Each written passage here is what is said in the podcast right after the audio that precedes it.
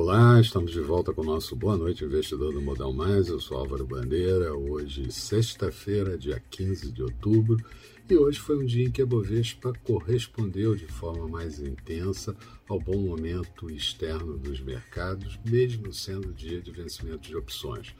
Petróleo em boa alta no mercado internacional, minério com leve queda durante a madrugada na China e fluxo de recursos de estrangeiros garantindo a Bovespa um bom dia. Também citamos boa safra de resultados do terceiro trimestre nos Estados Unidos e busca por barganhas de investidores, mesmo com dados não tão positivos divulgados hoje. O, nos Estados Unidos, a atividade industrial de Nova York de outubro mostrou queda para 19,8 pontos, vindo de 26,5 pontos. A confiança do consumidor de Michigan de outubro caindo para 71,4 pontos, vindo de 72,8 pontos e só as vendas no varejo subindo 0,7 no mês de setembro nos Estados Unidos e a previsão era de queda de 0,2%.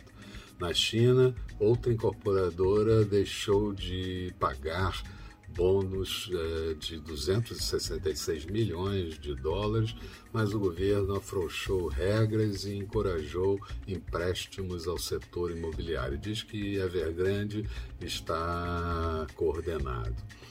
O Banco Mundial falou de gargalos na cadeia global de fornecimento de insumos e isso envolve inflação mais elevada.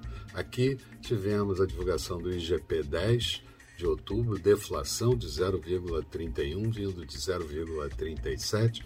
No ano, inflação por esse indicador 16% e em 12 meses 22,53. Minério puxou o preço, puxou o IGP-10 para baixo.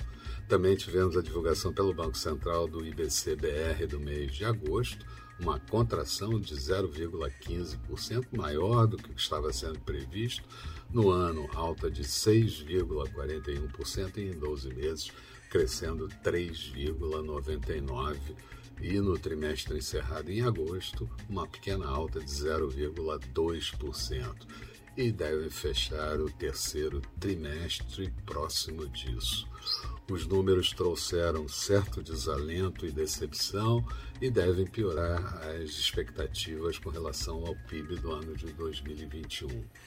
Dentre as criatividades vindas do governo, citamos a ideia de criar o Auxílio Brasil temporário, mas o relator Marcelo Aro disse que não aceita essa alternativa porque entende ser um programa de Estado e não uma carta eleitoreira.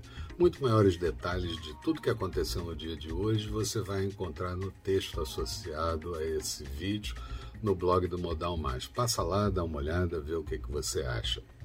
Resumo do dia. Bovespa fechando com alta de 1,29%, índice em 114.647 pontos, 130 pontos abaixo da máxima.